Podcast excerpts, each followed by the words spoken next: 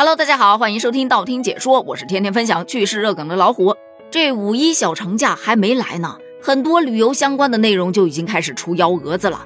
比方说民宿毁约，吃相难看；酒店涨幅一夜过千，各种刺客随处可见。于是有人就发出了疑问：明知道五一酒店涨价，景区人挤人，各种东西贵的要死，为什么还要出去玩呢？听起来多么真诚的疑问呢？可大家根本不买账，就说呀，明知道九九六加班会猝死，为什么还要去上班呢？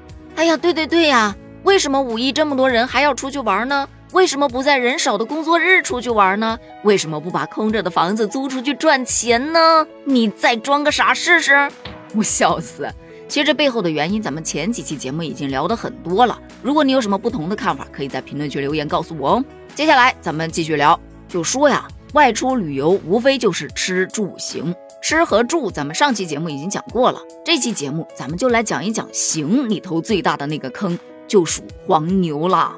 你印象中的黄牛是不是还停留在他低价买过来的票，然后高价卖给你，这样倒差价去挣钱呢？可你不知道的是，现在的黄牛到底有多离谱？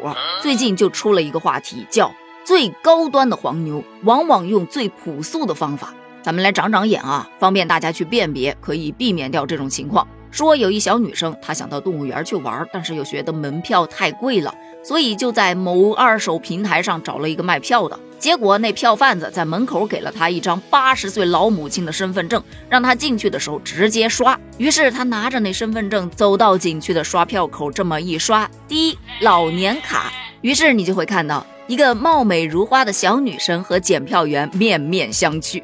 你知道有多社死吗？还有小伙伴分享说，之前到景区去玩，结果前面排队的人太多了，挤不进去呀。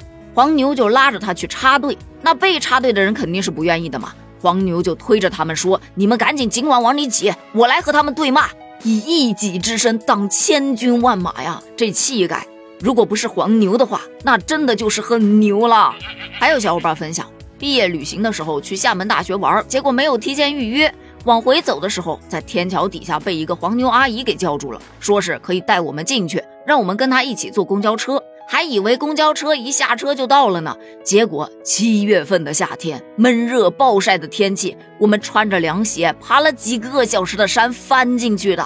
爬完山哪儿还有心思逛啊？至今手机里头还留着当年一行人狼狈的照片呢。我有一次到机场晚了一点儿，就找了个黄牛，我还以为他会带我进什么 VIP 通道呢，结果是他点头哈腰的求人家排队的人让我插队，说我是他闺女，起晚了。我当时那个脸呢，比猴子屁股也没好到哪儿去。我之前到一个景区玩，门票一百二，当地的一个黄牛说十块钱，保准我能进去。我就跟着他走了一圈，绕到了景区的一个后门，那个门是个坏的，可以进，但有个保安大爷在那看着呢。他走上前去，把人保安大爷一把抱住了，就叫我和我的朋友赶紧跑进去。我们是跑进去了，那个大爷也追不上啊，他就给那大爷发了一支烟，说：“哎，大爷，算了算了啊，来来来，抽根烟，歇会儿歇会儿。”这个画面真的让人想到了在电影当中那些“你快走，不要管我”，还有更离谱的，说到景区去玩，结果买不着票，也挤不进去，黄牛就带他到一个后院一个小矮墙那儿，给他搭了个梯子，就这么进去的。你说这也太潦草了吧？这要是动物园，说不定就翻到哪座山上，遇到什么老虎、狮子啥的，多可怕呀！所以大家说，我以为的黄牛是上面有人，现实中的黄牛是硬塞进去的。而他们现在常用的办法，并不是倒差价了，而是带着你插队，帮着你吵架呀。同时也被大家调侃，这世界上就没有黄牛解决不了的困难，主打的就是一个只要你花钱了，事儿一定给你办成。但笑归笑，闹归闹，倒卖黄牛票其实是一种违法行为，咱坚决不能干啊！别动这种歪脑筋。你看，就前面那几个案例，你搞不好就会产生纠纷。黄牛以一己之力帮你拦住后面的人，那万一他拦不住呢？票钱可能没省下，还得搭上医药费。再说那大学生跟着人黄牛翻山越岭的，万一人家把你拖去卖了呢？你还得帮他数钱呢。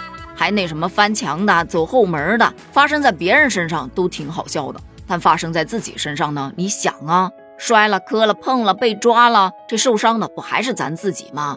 所以说呀，在五一人多外出旅游的时候，一定要提前做好规划，哪个景点什么时候开始放票，尽量在手机上提前操作好，又能省钱又能规避风险，何乐而不为呢？对此你又有什么样的看法呢？欢迎在评论区发表你的观点哦，咱们评论区见，拜拜。